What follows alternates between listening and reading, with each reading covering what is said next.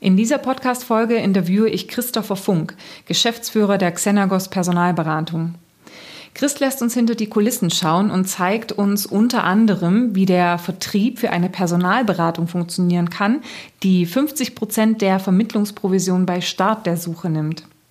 Du erfährst in diesem Podcast, wie du das Vertrauen der Kunden für eine solche Dienstleistung gewinnst, welche Rolle ein Podcast dabei spielen kann. Chris ist nämlich mit seinem Podcast regelmäßig auf Platz 1 der iTunes-Charts im Bereich Karriere und sogar im Bereich Wirtschaft. Und wie er zusammen mit seinem Geschäftspartner das Unternehmen so strukturiert hat, dass er damit auf heute um die 50 Mitarbeiter wachsen konnte.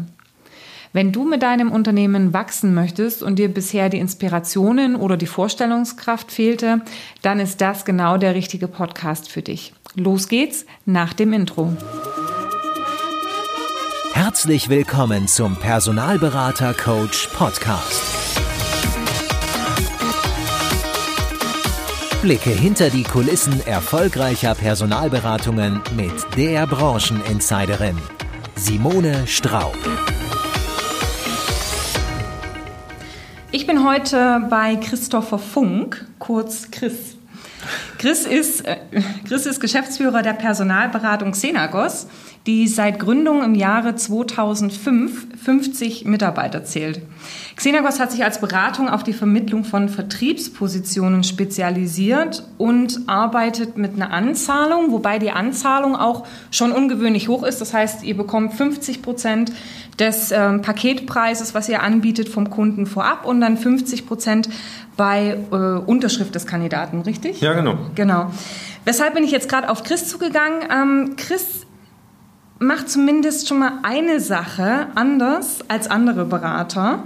Er betreibt sehr erfolgreich einen Podcast mit dem Namen Vertriebsfunk, welcher mittlerweile fast 400 Folgen veröffentlicht hat und ich glaube, letzter Stand im iTunes Karriere und auch Wirtschaftsranking oder Karriere, mhm. beides. Mhm. Karriere und Wirtschaftsranking Top 1, was wirklich, wirklich, wirklich gut ist. Ja. Ansonsten ist Chris auch auf äh, YouTube unterwegs, LinkedIn und als Speaker auf unterschiedlichen Events.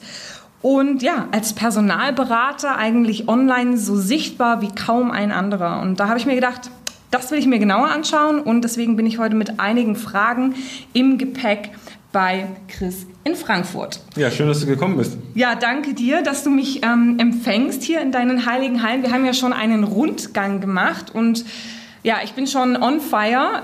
Äh, on fire in dem Sinne, dass du einige Dinge ganz, ganz anders machst als andere Personalberatungen. Dazu aber gleich, vielleicht magst du uns kurz mal abholen, wieso dein Weg in die Personalberatung war. Ja, also ich, ja, ich bin eigentlich kein klassischer Berater. Ich habe ähm, die Firma Jobpilot mit aufgebaut, also bin da natürlich mit dem Thema Recruiting in, in, in Verbindung gekommen. Also ich war, glaube ich, Mitarbeiter vier oder sechs mhm. und wir sind hochgegangen auf 600 dann äh, in der weltweiten Organisation.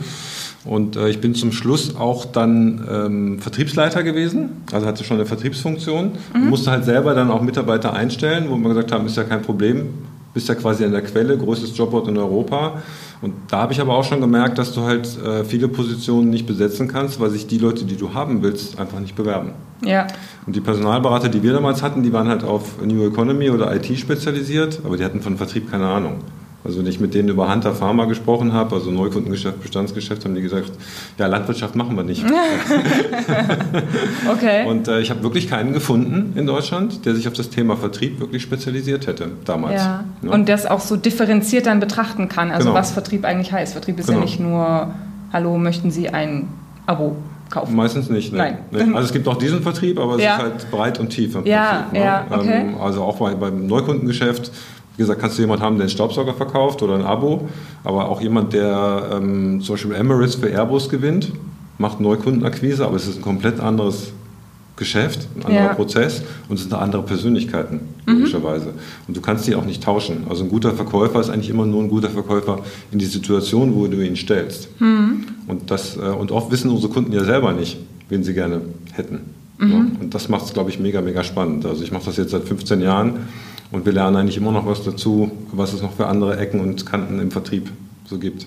Okay, also das heißt, du hast dann 2005 nach Adam Riese dich mit Xenagos selbstständig gemacht? Genau, 2004 äh, ist äh, Jobpilot von Monster übernommen worden. Ja. Das war auch mein letzter Arbeitstag im Unternehmen. Okay. Also offiziell nicht, aber ich war zumindest dann freigestellt und hatte dann ein bisschen Zeit nachzudenken und habe dann den Guido Huberti kennengelernt. Das ist der zweite Geschäftsführer von Xenagos, der kommt von Corn Ferry. Mhm. Da ist immer ganz gut, wenn du einen dabei hast, der ein bisschen Ahnung vom Geschäft hat irgendwie. Mhm. Und äh, ich habe mich dann halt eher auf die Themen Vertrieb und Marketing und Vermarktung konzentriert und der Guido hat halt das, das Beraterbusiness aufgebaut mhm. und die Berater geführt.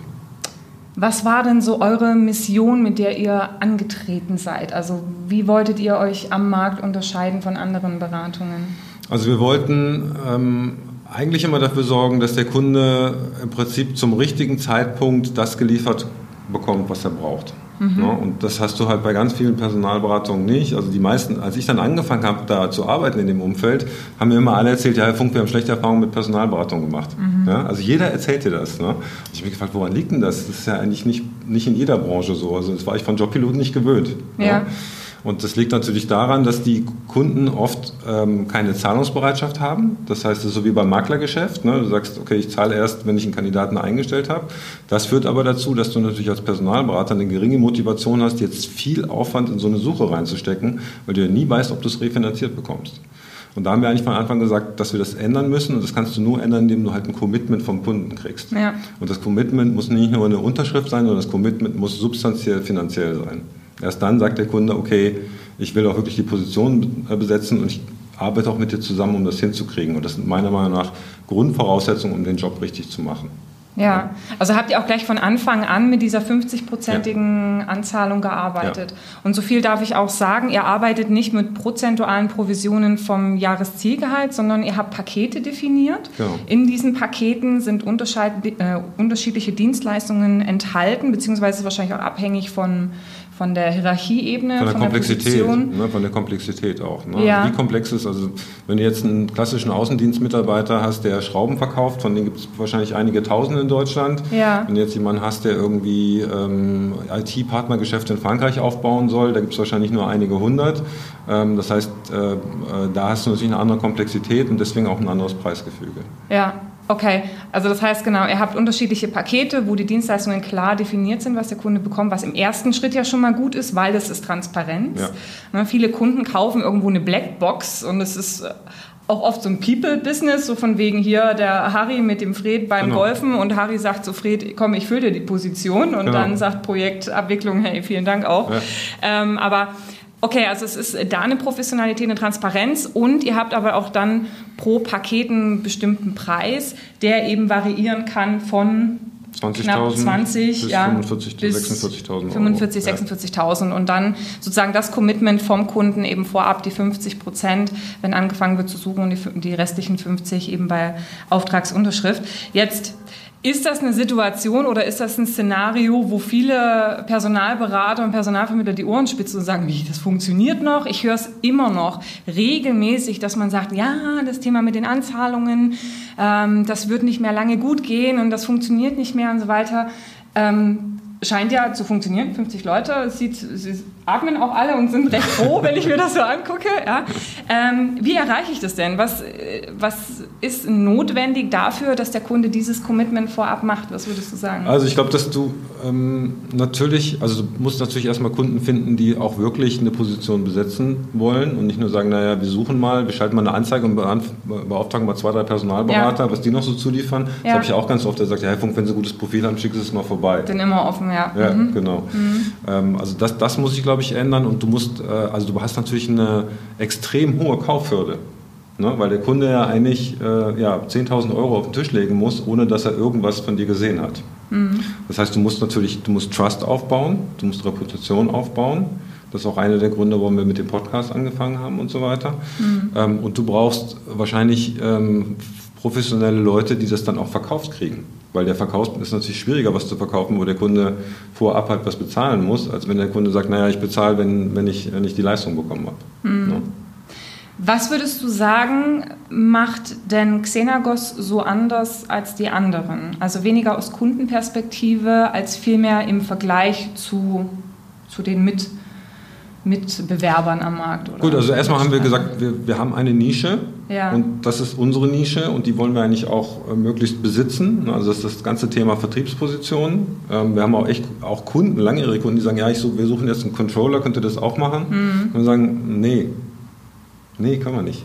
Macht, macht keinen Sinn. Wir haben auch, und wir wollen das auch gar nicht mehr. Ja. Wir konzentrieren uns halt so auf die Vertriebspositionen. Also das ist sicherlich, ne, dass du halt wirklich sagst, okay, das ist unsere Nische und da kennen wir uns aber dann auch wirklich aus. Mhm. Weil unsere Berater, die machen das auch von morgens bis abends nichts anderes als Vertriebsprojekte besetzen. Mhm. Ne? Hast natürlich auch eine Menge Synergien und ähm, ich glaube, dass... Ähm, äh, das, das, merken die Kunden gar nicht so, weil du ja oft eigentlich immer jemanden suchst, der genau dasselbe jetzt beim Wettbewerber macht. Ne? Also ja. wenn jemand jetzt Coca-Cola verkauft und sagst, ja, wenn ich einen von Pepsi hole, dann macht er das auch. Ne?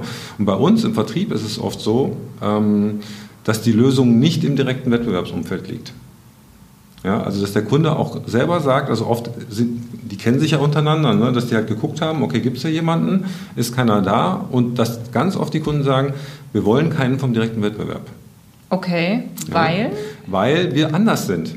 Ja, und wenn ich jetzt okay. den, den, Verkäufer vom direkten Wettbewerb bei mir an Bord nehme und der jetzt zu meinen Kunden geht, mhm. dann das funktioniert nicht. Und mhm. oft sagt der Vertriebsleiter auch, das sind eher das Pfeifen beim mhm. Wettbewerb, das macht gar keinen Sinn. Mhm. So, und dann ist die Frage an uns immer, okay, wer wäre denn jetzt der nächstmögliche Kandidat, der schnell produktiv wird, wenn er nicht vom Wettbewerb kommt? Mhm. Ja? Mhm. Und wir sagen dann halt immer, der Ansatz ist eigentlich, dass du dir die Kunden angucken musst. Also wenn du jemanden hast, der, der was anderes an dieselben Kunden verkauft, hat das zumindest schon mal den Kundenbezug. Ja. Ne?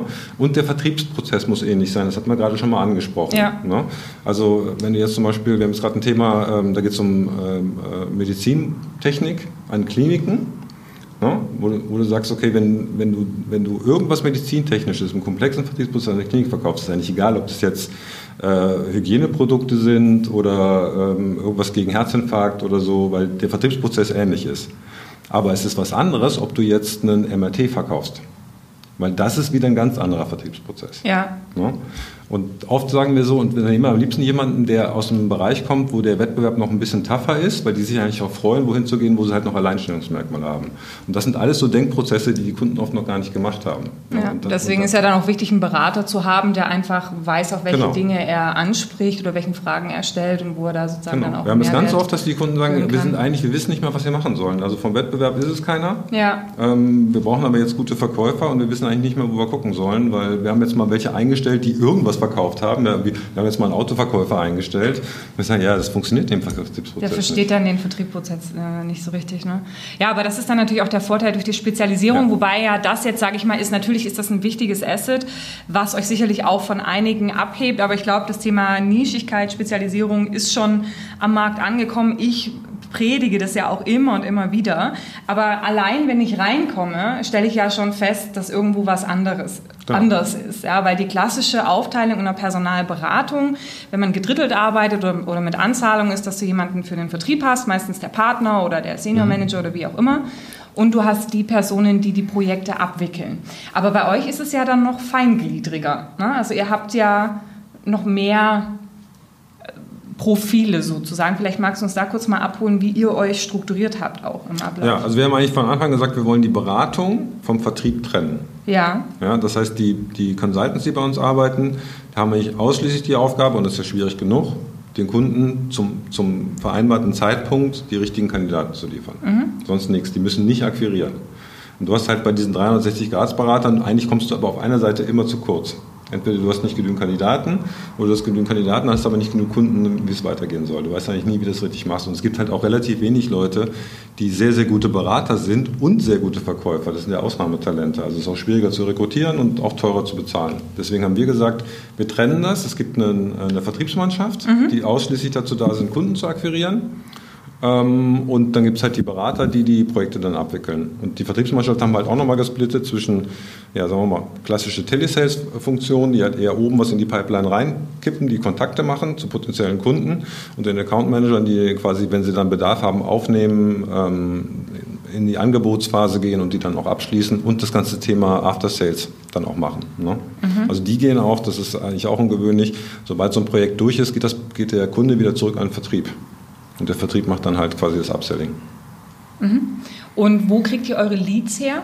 Also es ist so dieses klassische, ich gucke mal hier gelbe Seiten, Telefonbuch, ziehe mir ein paar Unternehmen und rufe die alle an oder wo kommen eure Leads her, die der Telesales anruft? Also wir haben angefangen mit Anzeigendaten.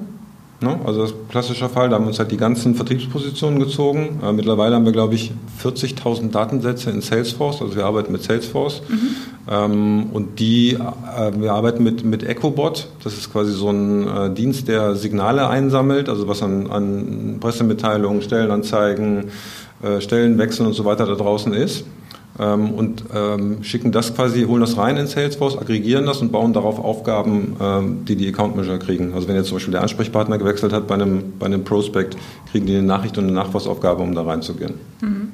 Wie passt denn dann der Podcast da rein? Weil den Podcast, den machst du ja nicht, weil du sagst, oh, ich höre mich so gern sprechen und spread the news und die guten Dinge raus in die Welt, sondern wie passt der Podcast in, in dieses Konzept? Also das Ziel vom Podcast ist Reichweite und Reputation. Ja, also Reichweite aufbauen. Also in, in, der normalen Welt sind Personalberater vollkommen unbekannt. Wenn du irgendjemand fragst, der nicht aus der Branche kommt, was kennst du für Personalberater, sagen die vielleicht Adeco oder Randstadt, ja, was ja keine Personalberater ja. sind, aber das ist das Einzige, was denen einfällt. Und ähm, ja, Personalberater sind eigentlich immer vielleicht in ihrer Nische oder ihrer Region bekannt, aber eigentlich sonst unbekannt. Und das wollten wir ändern. Ja. So, und dazu brauchst du ein Medium. Äh, Podcast, wir machen es jetzt seit zwei Jahren, äh, ging dann gerade in Deutschland so richtig los. Ich habe eh ein sehr hohes Mitteilungsbedürfnis und äh, muss ja sagen, dass wir auch eine Menge jetzt mittlerweile gelernt haben über die Themen Vertrieb, Recruiting und Karriere und äh, das ist, glaube ich, ein sehr, sehr schöner Mix, der auch echt gut in die Zielgruppe reingeht. Ne? Und ich habe das mittlerweile, sind auch sehr, sehr viele Personalberater, die, äh, die den Podcast hören, interessanterweise, mhm. äh, aber auch viele potenzielle Kunden und ähm, du baust da teilweise schon so einen Trust auf, ne? wenn die Leute dich halt äh, regelmäßig hören, das weißt du ja auch. Ne? Ja. Und dann äh, wird das Verkaufen deutlich einfacher. Ja, ja, und da ist, glaube ich, ein ganz interessantes Puzzleteil. Natürlich Reichweite, Reputation, aber es ist natürlich auch so, es ist, du wärmst dein Klientel an und das Klientel fängt irgendwann an zu interagieren. Ja, die schicken dir vielleicht Nachrichten über LinkedIn ja. äh, oder, oder E-Mails oder wie auch immer. Und das ist sicherlich auch etwas, wo dann dein Telesales-Team Leads bekommt, äh, die dann entsprechend auch nachfassen, dort anrufen und ja. schauen, kann man denjenigen als Kunde aufbauen. Und das ist, glaube ich, auch eine ganz interessante Sache neben diesem Thema Reichweite, Reputation, dass die Personen, die ich erreiche, auch irgendwann eingefangen werden und in einen Funnel kommen, damit ich dann irgendwas damit machen kann. Ich glaube, das ist einfach noch ein Punkt, der vielen fehlt, die sagen, naja, ich mache jetzt irgendwie mal YouTube und ich mache jetzt Podcast, weil ich muss irgendwie sichtbar sein, andere machen das auch.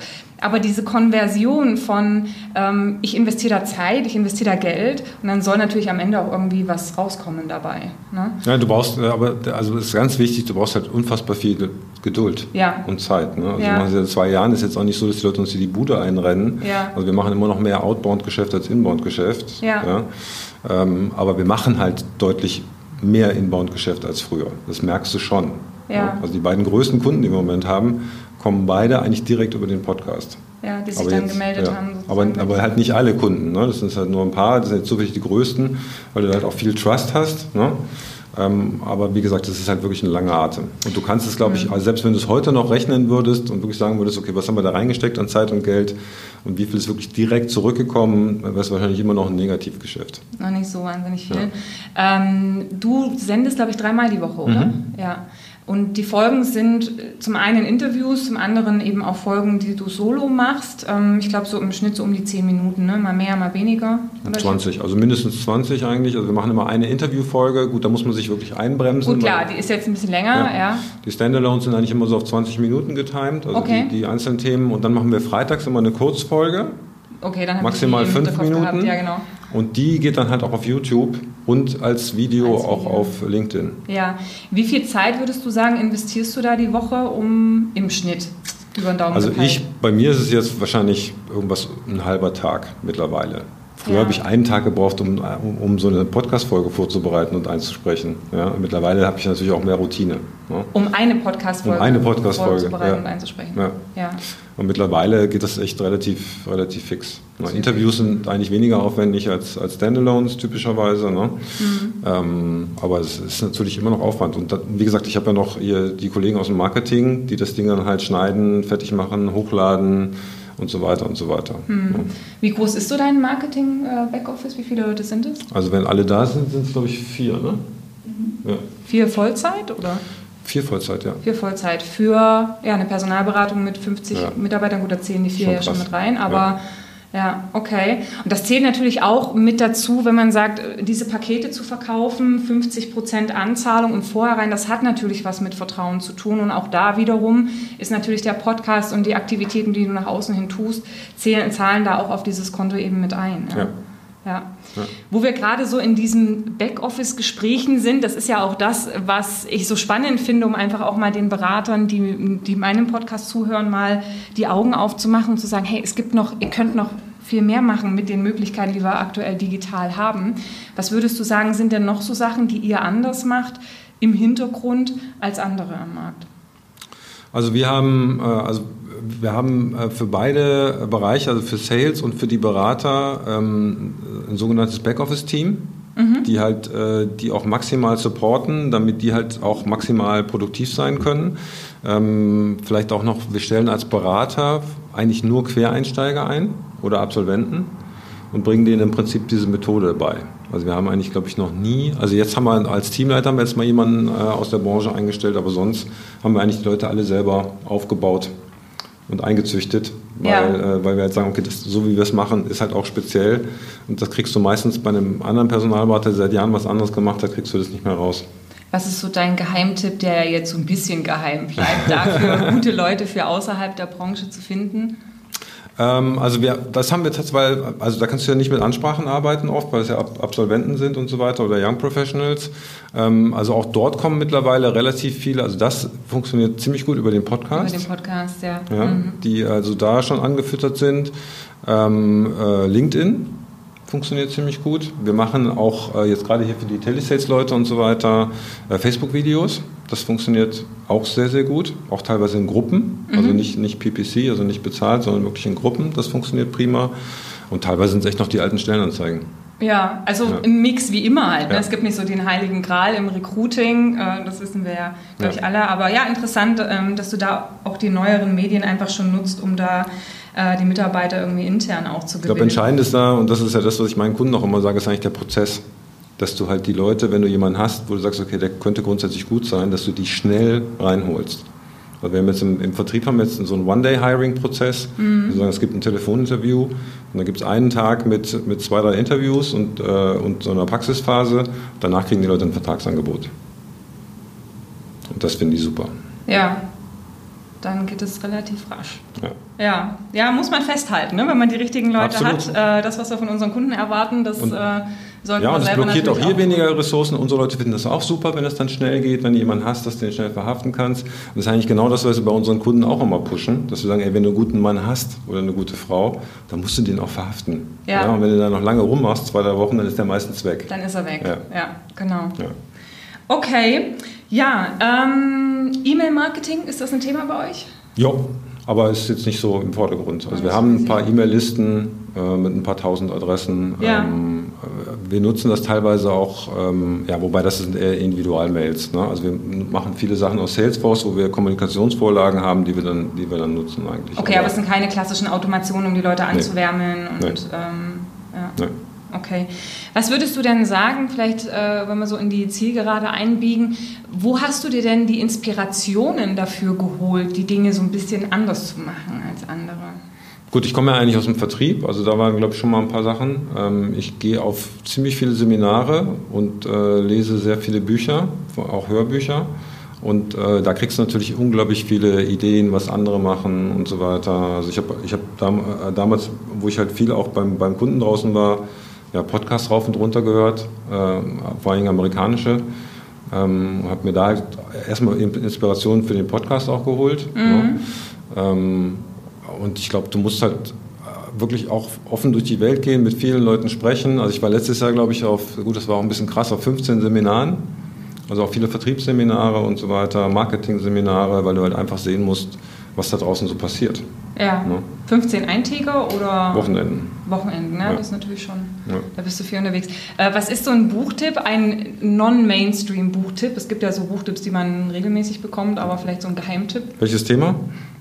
Äh, Vertrieb? also was äh, Vertrieb ähm, würde ich auf jeden Fall empfehlen. Äh, da gibt es ein Buch von den äh, von dem Typ, der bei Salesforce den B2B-Vertrieb aufgebaut hat. Mhm. Das heißt From Impossible to Inevitable, also von unmöglich zu unausweichlich, mhm. wie, wie, du halt so eine Sales-Pipeline aufbaust. Ja. Das ist echt cool. Ähm, zum Thema Beratung lese ich gerade ein Buch, das heißt Trillion Dollar Coach.